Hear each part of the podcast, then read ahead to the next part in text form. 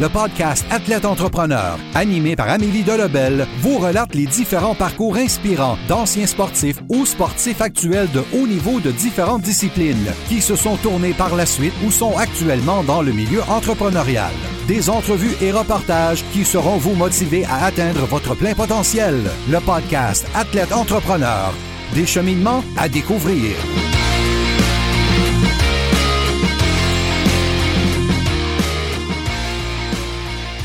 Bonjour à tous, ici votre hôtesse Amélie Delebel et je suis très heureuse de vous accueillir sur mon podcast Athlète Entrepreneur pour cet épisode 114 sur la résilience du conférencier et paralympien Marc Breton. Athlète Entrepreneur est un podcast qui a pour but de motiver les athlètes ou anciens athlètes qui souhaitent se lancer en affaires. Avant de vous parler de mon invité du jour, je voulais vous inviter à rejoindre le seul groupe Facebook d'athlètes entrepreneurs de la francophonie. Pour ce faire, simplement aller au amiedelebel.com groupe et répondre à trois petites questions. Au plaisir de vous accueillir. Pour cette émission, j'ai eu le plaisir de discuter avec Marc Breton, un cycliste qui a participé aux Jeux paralympiques en 2004 à Athènes et en 2008 à Pékin. Aujourd'hui conférencier, notre invité du jour revient entre autres dans cette entrevue sur l'accident qui a complètement changé sa vision de la vie. Sans plus attendre, je vous laisse à cette entrevue. Bonne écoute! Alors, je suis actuellement avec mon invité du jour, Marc Breton. Salut Marc, comment ça va? Bonjour, bonjour Amélie, merci, ça va bien. Génial. Euh, Marc, est-ce que euh, tu pourrais nous expliquer qu'est-ce qui t'a amené à faire euh, du vélo, donc à pratiquer cette discipline, puis quel a été en fait ton parcours dans ce, dans ce milieu? OK, tabarnouche, c'est parce que c'est long comme histoire, mais je peux te le partager. Écoute, j'ai suis j'ai été un enfant très jeune. Mon père n'était pas très présent dans ma vie. Puis je me suis vite lancé sur le vélo. Euh, mon petit tracteur quand j'étais jeune, puis je roulais toujours là-dessus.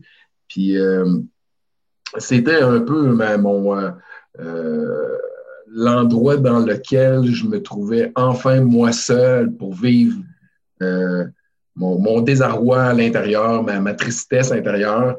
Puis je faisais du vélo, je pédalais. Puis c'est comme ça que je, vivais beaucoup. Je, me retrouvais. C'est comme si j'allais euh, étant jeune, sans connaître encore c'était quoi méditer, je pense que c'est là-dessus que j'allais méditer sur mon vélo, puis je pensais à ma vie, puis mes, peines, puis mes joies, puis ainsi de suite. Donc, c'est comme ça que ça a débuté dans ma vie. Quand je pédalais tout le temps quand j'étais jeune. Puis, euh, lorsqu'on est déménagé euh, à l'âge de 5 ans, je suis déménagé dans le dans l'endroit où j'ai vécu trois quarts de mon enfance. Euh, j'ai, à un certain moment donné, euh, j'ai connu un garçon que lui est arrivé avec un vélo de course. Puis j'ai dit, Waouh, il est bien beau ton vélo. À partir de là, j'ai dit, Hey, est-ce que tu me le prêtes? J'aimerais ça rouler avec, voir un peu comment je me sentais. Donc, j'ai pris son vélo, puis je suis parti peut-être pendant 35 minutes, une demi-heure, plus que ça. Puis je roulais, puis je suis revenu à la maison où je lui avais emprunté le vélo. Il me dit T'étais où? T'étais où? J'étais sûr que tu m'avais volé mon vélo. J'ai dit Non, jamais je te volerai ton vélo. Mais j'ai dit J'avais tellement de plaisir de rouler avec ça. Ça allait tellement bien dans les courbes. Puis tout. J'ai dit Ah, puis ça va vite en plus. J'ai dit Je, je tripe bien raide sur le vélo. J'ai dit Waouh, waouh, waouh, tu m'as vraiment allumé sur quelque chose que je que je, connaissais plus ou moins parce que j'avais juste fait du tracteur puis des petits vélos que mon père m'avait acheté. Euh, fait que c'est comme ça, ça a parti. J'ai dit, bon, mais ben, je voudrais avoir un vélo. Puis c'est un peu en même temps que tous les jeunes dans le quartier où je vivais mon enfance, ça jouait tout au hockey. Puis moi, je savais pas partout de patiner. Mon père m'avait pas appris à patiner, j'avais pas eu de patin, et ainsi de suite. Donc, j'ai dit, bah, bon, on joue au hockey dans les rues avec eux autres, mais je me sentais pas, je me sentais comme différent de tout le monde. J'ai dit non, j'ai dit, bon, je, va faire du vélo. Fait que c'est comme ça que j'ai commencé. Puis, euh, ça a été quoi ton euh, vélo, donc, ton, ton, parcours en fait dans le cyclisme? Donc, parce que tu as quand même fait des compétitions euh, au niveau provincial, même au niveau, je pense, national. Là, par la suite, tu as fait du vélo paralympique qui t'a amené jusqu'au jeu, justement. Donc, quel a été ce, parcours? Ben, le parcours été que quand, lorsque j'étais jeune, ben, justement, euh, j'avais mon premier vélo de route, puis euh, je trouvais ça le fun, puis je me rendais bien compte que euh, c'était difficile parce que j'essayais de faire des, grandes distances. Puis euh, la première fois, j'étais parti de chez moi, j'avais essayé de me rendre à une école qu'on appelait le Mont-Saint-Sacrement, qui, n'est pas très loin de Québec, je te dirais, qui est peut-être à, 40, 40 km. Mais la route qui, menait vers là, euh, je l'ai pris avec mon vélo en me disant je vais me rendre au Mont-Saint-Sacrement. Puis euh, finalement, je ne me suis jamais rendu. Parce que bon, je suis arrivé à une côte, puis là, elle était longue, la côte, puis j'étais comme, ben voyons donc, c'est bien long ça, puis je trouvais ça dur. Puis euh, je suis revenu chez moi, je dis, ouais, OK, ça a resté comme ça. Je dis, ouais. Je dis, bon, ben, il faut que je. Mais là, ça m'avait, ça l'avait créé en dedans de moi. Je dis, ben, hey, ta minute, je ne me suis pas rendu au Mont-Saint-Sacrement, je voudrais vraiment y aller puis me rendre. Donc, j'ai commencé à m'entraîner un peu plus fort pour essayer de m'y rendre. Puis, euh, à un moment donné, euh, je voyais bien que plus ça allait, plus j'avais du plaisir. Puis, justement, le gars qui m'avait prêté son vélo, le, en premier lieu dans l'histoire, ce gars-là, il me dit Ouais, il dit, je, vais peut-être commencer à faire des courses. Je dis ah, Ouais, des courses? Quoi, il y a des courses de bicycle Il dit Ouais, ouais, il y a des courses de bicycle dans la ville de Québec. Puis ça, je dis OK. Peux-tu m'en parler un peu plus? Là, il m'a dit, ben là, il dit, la meilleure façon, il dit, il faut que tu te rentres dans un magasin de vélo, tu ailles acheter une licence de vélo. Euh, à partir de là, ben, tu t'inscris pour, avoir, ta licence, tu veux faire de la course. Genre, ouais, tant que ça, eh ben. Eh bon, ben, j'ai dit, écoute, euh, OK. Fait que là, il me dit, ouais, il dit, va dans un magasin de bicycle quelque part, là, puis euh, va t'informer pour avoir le formulaire pour t'inscrire, pour avoir ta licence. Ah, ouais à partir de là, je suis allé dans un magasin de bicycle proche de Québec, puis euh, qui était Bicycle Record à l'époque. Et puis, il me donne un formulaire, fait que je remplis ça. Puis, euh, bon, ça reste comme ça. Je remplis ça, puis là, je marque dans, là, marqué dans quelle équipe tu cours. Donc, moi, j'ai marqué, bon, il y avait, il y avait, une ligne pour marquer l'équipe, puis il y avait un autre petit carré à faire marqué indépendant. Ben, je n'ai pas d'équipe, marqué indépendant. Fait que j'ai acheté la licence, j'ai eu ma licence. Puis à partir de là, j'ai dit OK, fait que j'ai regardé. Puis en même temps, quand tu t'inscris, euh, tu t'achètes une licence, ben il t'envoie le formulaire, il t'envoie tout le, calendrier des courses de l'année. Je vois le calendrier, puis je vois qu'il y avait une course à val qui était tout près de chez moi. Je fais comme ben, pourquoi je n'aurais pas essayé cette course-là? Fait que euh, je m'inscris. Je m'inscris à la course. Puis euh, je m'envoie là-bas, je vois plein de cyclistes. J'étais comme ben, J'étais hyper stressé. Quand je suis arrivé, je disais, oui, on va être capable de rouler avec ces gars-là? Puis là, je voyais qu'ils étaient forts, puis il y avait des, beaux vélos de course. J'étais comme, euh, je suis pas tout à fait pareil, là, mais en tout cas. Donc, j'ai fait la course. Et puis, euh, écoute, je me suis fait lâcher euh, au premier tour. lâcher, c'est séparé du peloton. Puis là, ben, les gars roulaient, puis ils m'ont rattrapé. Ça restait de même. Le lendemain, c'était euh, l'épreuve du sprint. On était sur une route, puis on avait un sprint de 200 mètres à faire. Et puis, euh, écoute, euh, bah, je, vais y aller. Fait que le lendemain, je vais là, puis je m'en vais au-dessus du sprint. Finalement, je finis, sur le sprint, je finis, je pense, c'est cinquième sur le sprint.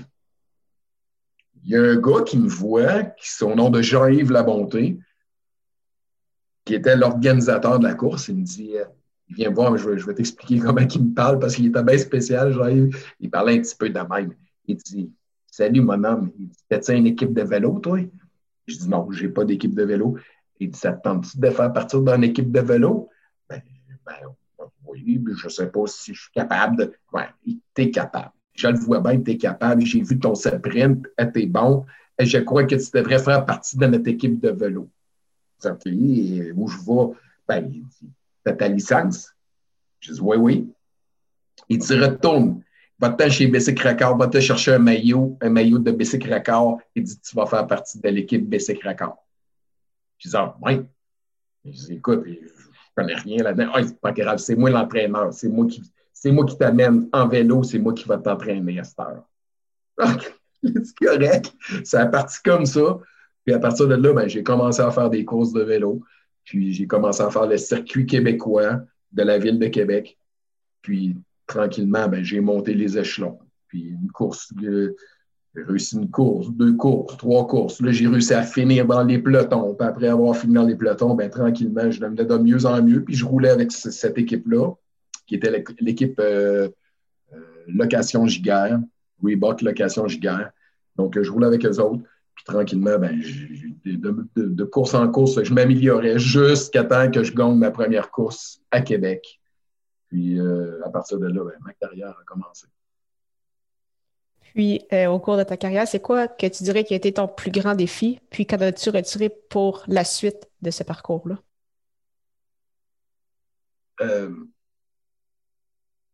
le plus grand défi, c'est que le vélo, c'est que ça prend énormément de temps. C'est beaucoup, beaucoup d'investissement de temps. Parce que les rides de vélo, c'est pas, euh, pas une heure. Là, peut-être quand tu es jeune, jeune, une heure de temps, une heure et demie d'entraînement de, de, vélo, c'est correct. Mais si tu veux devenir meilleur à longue en montant les échelons, c'est des, des deux, trois heures de temps d'entraînement.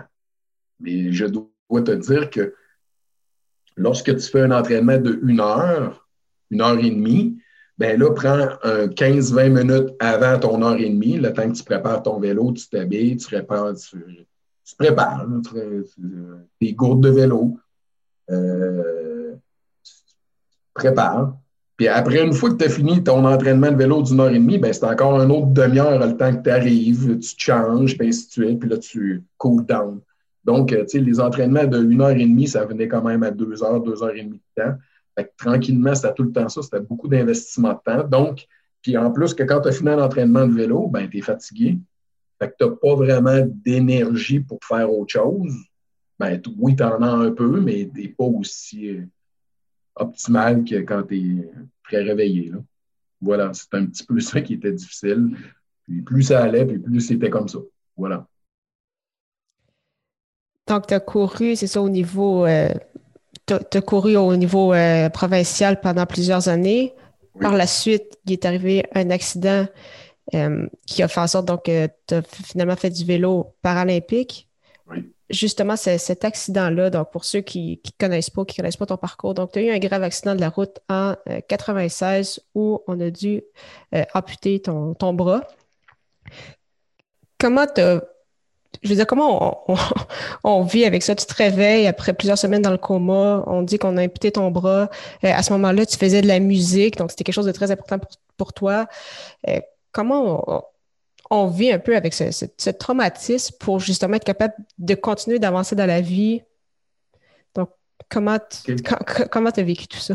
OK, comment j'ai vu ça? Ben, écoute, euh, le, parcours de ma vie de vélo a été une école, plus qu'autre chose. Je ne croyais pas que ça allait, devenir un jour une école, mais c'est une école. Ce que je veux dire, il y a tellement d'apprentissage dans la vie d'un sportif. Tu apprends tellement c'est quoi tes limites. Tu apprends à chuter, tu apprends à te relever, tu apprends à avoir mal, tu apprends à gagner, tu apprends à perdre. Tu apprends à perdre. Ça, c'est une affaire. Apprendre à perdre. Être capable d'aller voir ton, ton, ton adversaire et dire écoute, merci, mais super de course que tu as faite, je suis content. Parce que même si je ne gagnais pas de course, quand je ne gagnais pas de course, j'étais quand même heureux d'avoir fait ma course puis d'avoir fait une bonne course. Parce que pas parce que tu ne gagnes pas une course que tu n'as pas gagné. Parce que c'est un, un, combat avec toi-même constamment le vélo. Donc, quand tu arrives dans un parcours qui est très difficile, tu te bats avec toi-même contre ta propre douleur parce que c'est très, très souffrant le vélo très, très souffrant. Puis, euh, tout ça, je ne savais pas que ça allait devenir un bagage pour moi dans ma vie future. Alors qu'en 1996, quand je revenais de, jouer de la musique, je me suis endormi au volant, puis euh, malheureusement, euh, ma voiture a fait une sortie de route, puis j'ai rentré dans un garde-fou en métal. Ça ça a complètement coupé mon auto en deux. Puis ça l'a arraché mon bras. Mon bras, il n'a pas été amputé à l'hôpital, il est arraché dans le dans, l'accident. Euh, j'ai été réamputé par contre, euh, parce que c'est sûr que c'était pas coupé franc, on s'entend que c'était arraché. Donc, euh, ils te font, ils, te, on appelle ça, ils te recoupent le, bras pour être appareillé, qu'on appelle, pour ton, ton, On appelle ça un. Ah, comment je vais l'appris dernièrement? Ah, ben, pas dernièrement, ça fait une couple d'années, je le sais, mais parce que rarement je le dis. On appelle ça un segment. Dans les, amputations, on appelle ça un segment. Pour que j'aille. Euh, le, mauvais mot, c'est le mognon, comme on dit. J'ai entendu ça, je suis sûr. Le mognon, pour que j'ai le, le mognon, le segment soit euh, apte à être euh, appareillé, avoir une prothèse, ben c'est à l'hôpital qu'ils l'ont réamputé pour que ça soit plus conforme. Puis après ça, ils mettent plein de, de, bandages par-dessus pour le retrécir, puis l'amincir pour qu'il soit parfait pour rentrer dans une prothèse. De ce moment-là, écoute, euh, je le savais quand j'ai eu mon accident puis que le, bras est arraché. Je le savais que, que j'ai je le savais que j'étais dans un très mauvais état, mais je savais que j'avais très mal, mais que mon bras était arraché, je ne le savais pas. Parce que j'ai tellement eu un bon coup sur la tête aussi. C'est là que j'ai eu, eu, quatre fractures du crâne, euh, traumatisme crânien et tout. Euh, tout ça a fait que je suis devenu euh, je suis comme devenu, devenu un peu inconscient, mais je n'étais pas tout à fait inconscient. J'étais comme en deux, là. Jusqu'à temps que l'ambulance arrive, puis me, ils me rentrent dans l'ambulance, puis là, ils mettent le respirateur, puis euh, tout s'organise pour qu'ils me gardent en vie. Du, moment que j'ai fait de l'hôpital, de, de, l'accident à l'hôpital, ben, j'ai comme tombé ailleurs, comme ils, m'ont comme un peu gelé, endormi. Puis, euh, tout ce temps-là était le début de la réhabilitation, le début de l'hôpital, puis tout ce qu'ils ont fait là, euh, pour me soigner.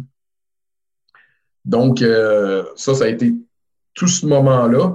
Mais ça, c'est comme un moment vague dans ma tête, mais aussi j'étais conscient de ce qui se passait.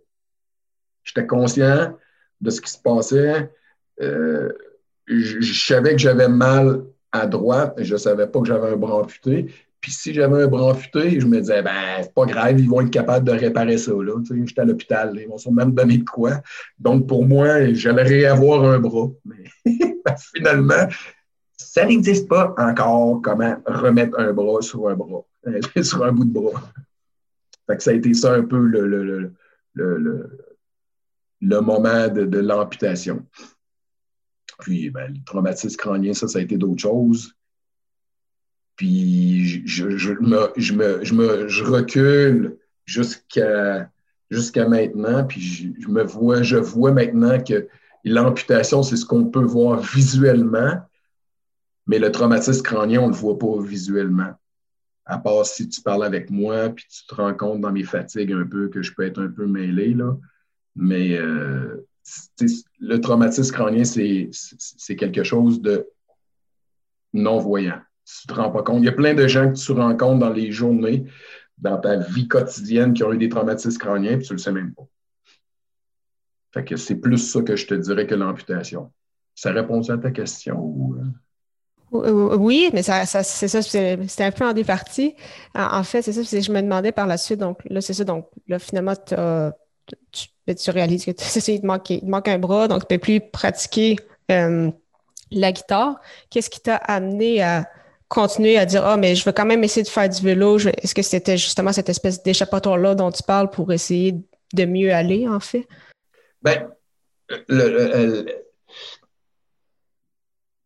c'est deux volets. Hein. le sport, ça en est une, puis la musique, ça en est une autre. Euh, j'ai toujours été attiré par la musique quand j'étais plus jeune. Puis euh, c'est en, revenant jouer de la musique que j'ai eu mon accident. Puis euh, dans, tout ce qui s'appelle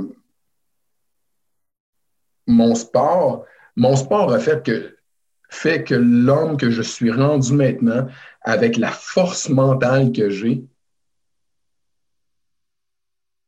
je pense que c'est vraiment tout ça qui, qui me, le vélo m'a donné. La musique, c'est comme un échappatoire aussi que, comme est le vélo. Cependant, c'est que la musique, ça a toujours fait partie de ma vie. Euh, mais j'ai jamais été un musicien en tant que tel. C'est devenu à longue de faire les choses que un moment donné, je me suis dit, j'étais pas un bon guitariste là, quand j'ai eu mon accident. Je revenais jouer de la musique, mais moi, ce qui m'attirait dans la musique, c'était pas d'être un performant, de jouer de la guitare, d'être un écœurant de bon guitariste. Moi, c'était de chanter. J'adore chanter, j'ai une voix incroyable. Je me vante quand je dis ça, mais je, je me vante pas, c'est parce que je sais ce que j'ai. Moi, j'ai appris après mon accident, j'ai dit, si on ne se donne pas à nous les valeurs que nous avons déjà, puis qu'on sait qu'on est bon. Je sais, je, suis convaincu, Amélie, que tu es très, très bonne dans plein de choses, ou dans une chose en particulier, tu es vraiment une spécialiste. Alors, tu le sais que tu es bonne. Tu es capable de le dire que tu es bonne. Puis si tu le dis, tu ne te vantes pas, c'est que tu le sais que tu es bonne. Puis c'est normal, puis il faut se donner ce valeur-là. C'est ce que j'ai compris après mon accident. J'ai dit, ben, écoute, dans ce que je suis bon, pourquoi je ne le développe pas? Puis c'est comme ça que je me suis mis à chanter un peu plus, puis recommencer la course de vélo. Parce que un moment donné, quand j'étais à l'hôpital, beaucoup d'amis venaient me voir et disaient Marc, tu vas-tu recommencer la course de vélo? Euh, je veux dire, là, tu es amputé, mais là, tu aurais la chance de peut-être te rendre aux Jeux paralympiques. Ah, j'ai dit non, non, non, non, pour moi, c'est comme c'est fini, c'est fini. Non, j'ai dit non, là, je suis plus dans la musique, puis tout. ben là, c'est plate, c'est dommage parce que tu aurais la chance sûrement d'aller là-bas, tu sais.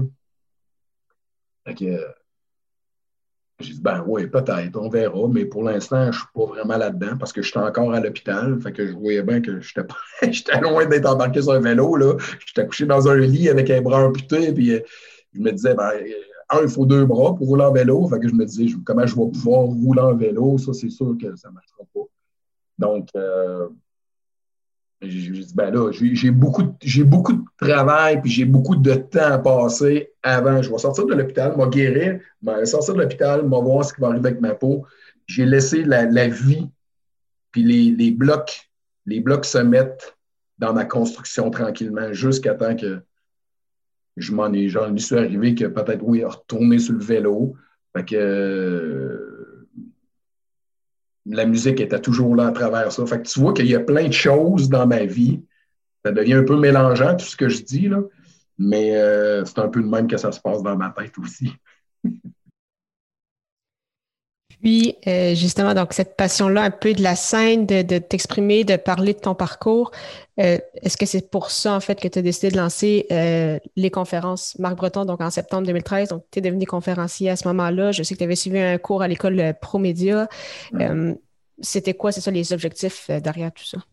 Ben, euh, c'est que moi, depuis mon enfance, depuis mon enfance, à partir, euh, j'ai hâte que mon livre soit fini d'écrire parce que tout va être dedans, puis ça va tout dire. Parce que là, c'est chaud. J'ai l'air d'un gars qui saute du coq à l'ombre, là. Mais ça part de mon enfance. Mon meilleur ami, mon meilleur ami est mort en sortant de l'autobus scolaire, j'étais en troisième année. Il est sorti de l'autobus, il s'est fait arracher, euh, il s'est fait frapper par un, militaire en moto qui l'a tué. J'étais en troisième année. Après, en troisième année, c'est quoi la mort? Euh, tout ça a fait que euh,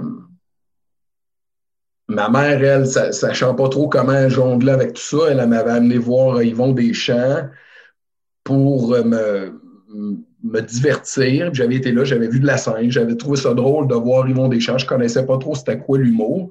Puis je voyais ce gars-là. Tout ce que j'avais, je trouvais, c'est que j'ai été pendant une heure et demie de temps, je regardais un gars qui faisait des gangs, puis je riais. C'était pas trop des. Je riais à peu près, ben, certains que je riais parce que le monde riait, puis je me disais, faudrait que je rie comme tout le monde. Mais au moins, pendant une heure et demie, j'ai pas pensé à mon ami qui était mort.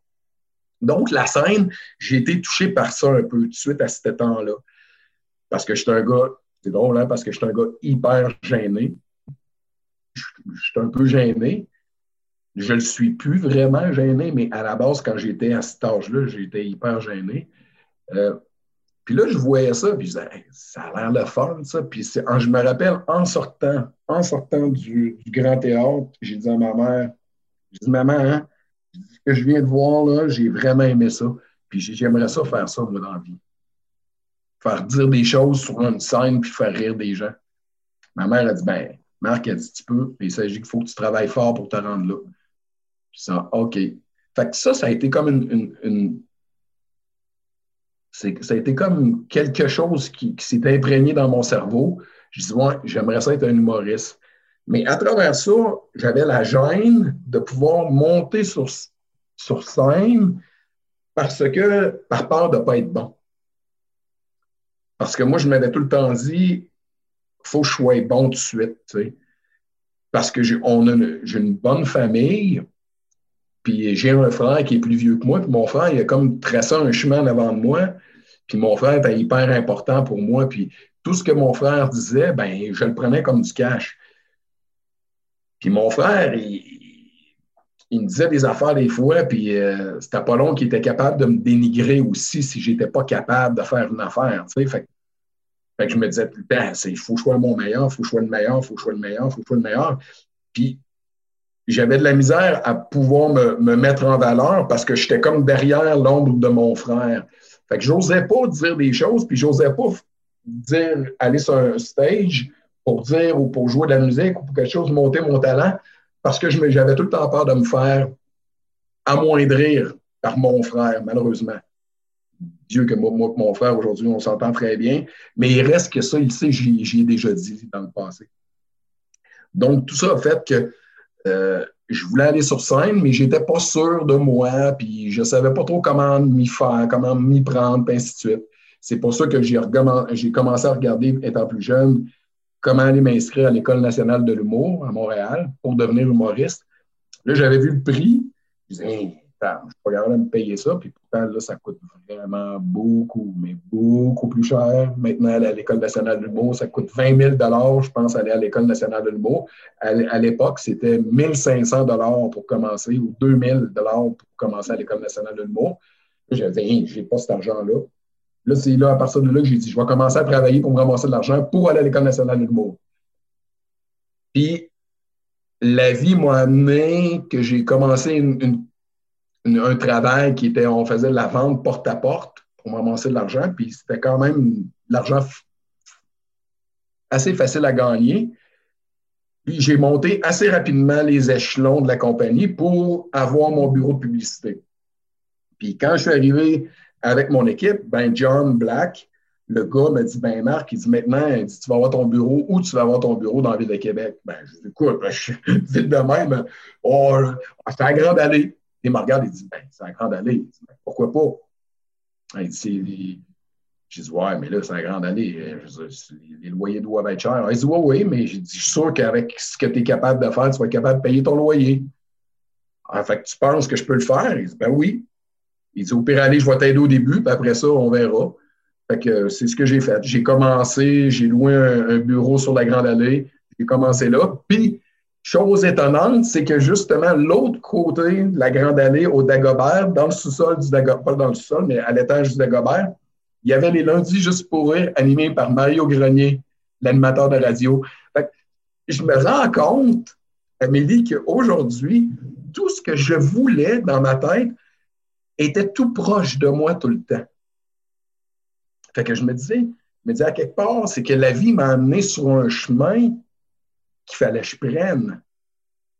Donc, fait que j'allais voir, j'avais mon bureau de publicité, mes vendeurs partaient sur la route, ils allaient faire leur, promotion, ils vendaient, ils revenaient, je m'occupais d'eux autres. Après ça, les lundis, j'allais, tous les lundis, j'allais voir les, les, humoristes.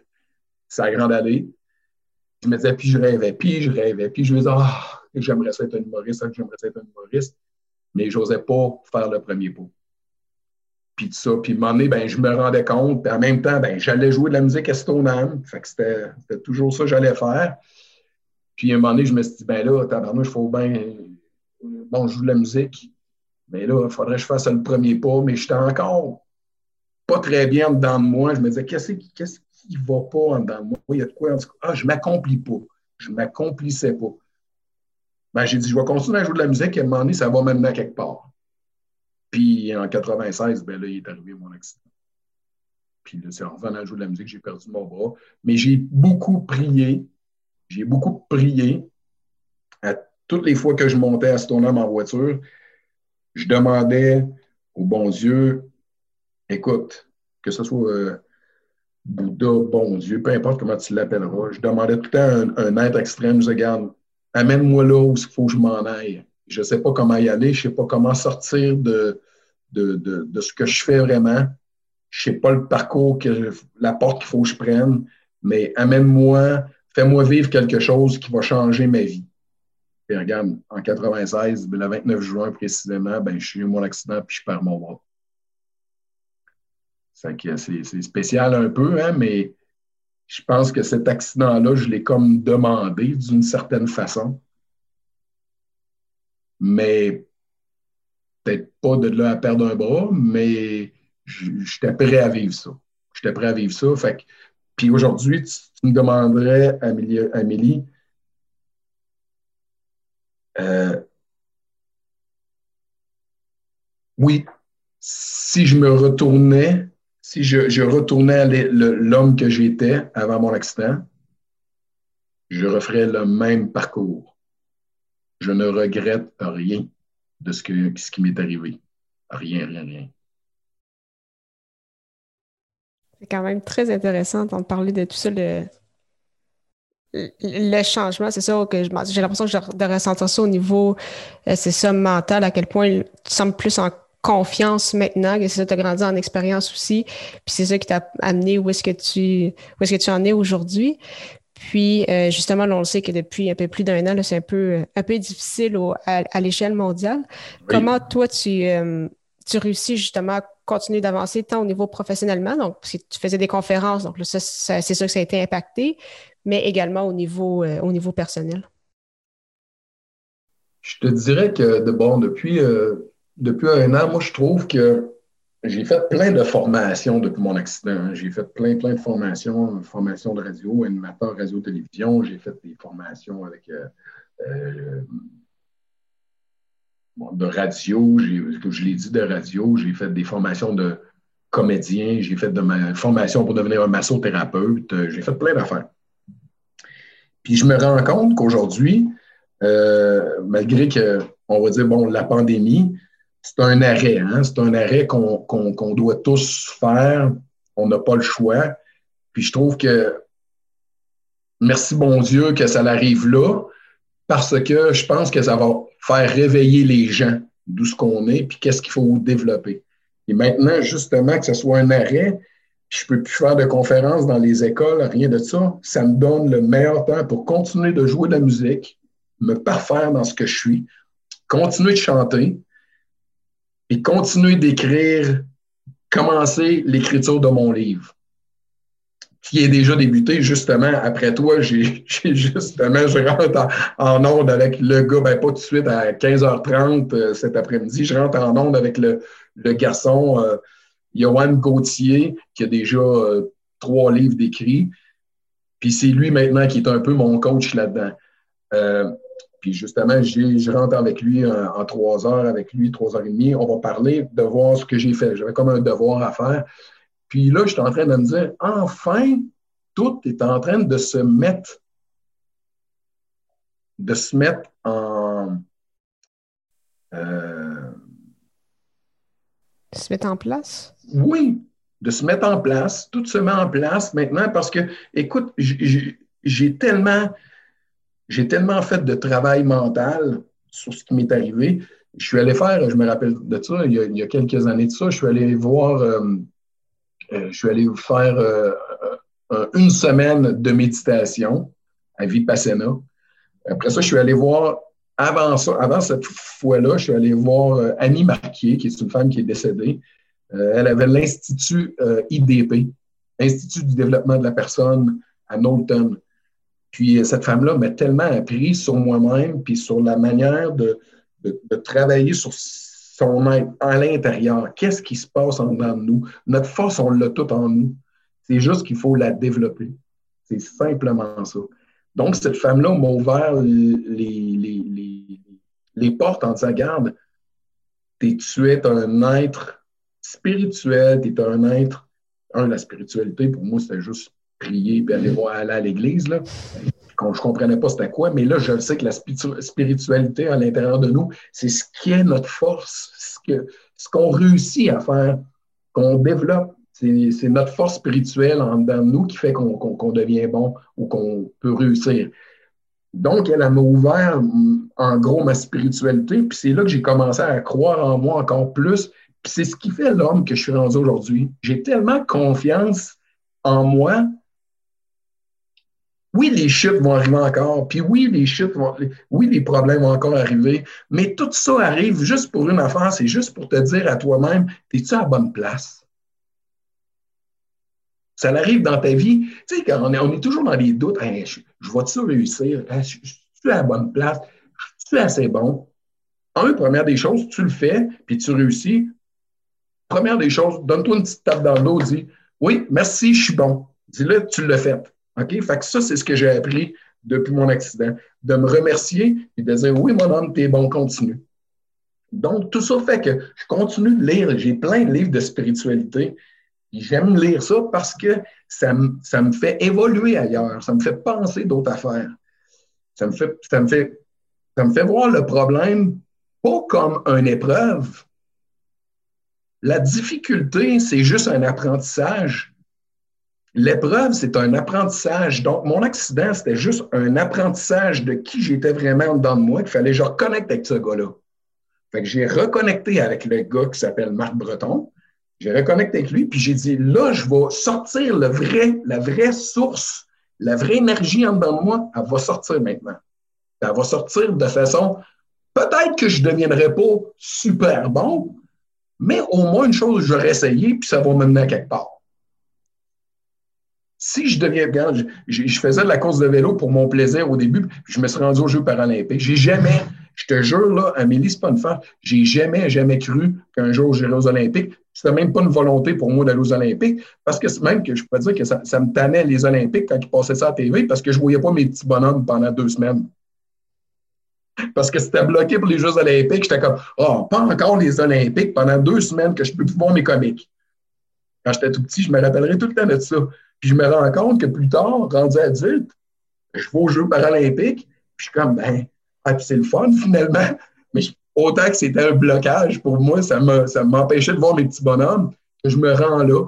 Mais pourquoi je me suis rendu là? C'est juste parce que j'ai développé, puis je suis devenu fort, puis j'ai réussi à travailler fort. Voilà. Super. Euh, là, on le sait que tu vas écrire un livre. Donc, il y a un livre euh, en cours de route qui s'en vient dans, un futur. Est-ce que tu as aussi d'autres objectifs pour, euh, pour 2021? Ben, continue d'être le meilleur papa que je peux être. Euh, continuer. Euh, ben, le livre, le livre, je sais que le livre va être quelque chose. C'est beaucoup de travail, je m'en rends compte parce que je le travaille encore aujourd'hui. Puis, euh, mon, but ultime, c'est de, de vraiment donner, de réussir à, à faire extraire mon message que la chute, c'est pas grave. Ça fait partie de l'apprentissage. Puis, tous les moments tristes de la vie, ça fait partie de l'apprentissage. Puis, il faut arrêter de voir ça comme des, des, des, blocages. Parce que je trouve qu'il y a tellement de gens qui, qui se disent Ah, la vie, c'est dur. La vie, oui, c'est dur. Mais d'un autre côté, si tu le regardes d'un autre œil, c'est pas dur. Parce que l'épreuve qui t'arrive sur le coup, oui, ça te met un frein, mais le, ce frein-là, c'est juste pour te dire Hey, oh, tu étais en train de prendre le mauvais pas. C'est juste ça que ça voulait dire. Ou tu es un peu ambivalent. Si tu la bonne décision ou pas? Euh, ou c'était pas, pas en cohérence avec quelque chose.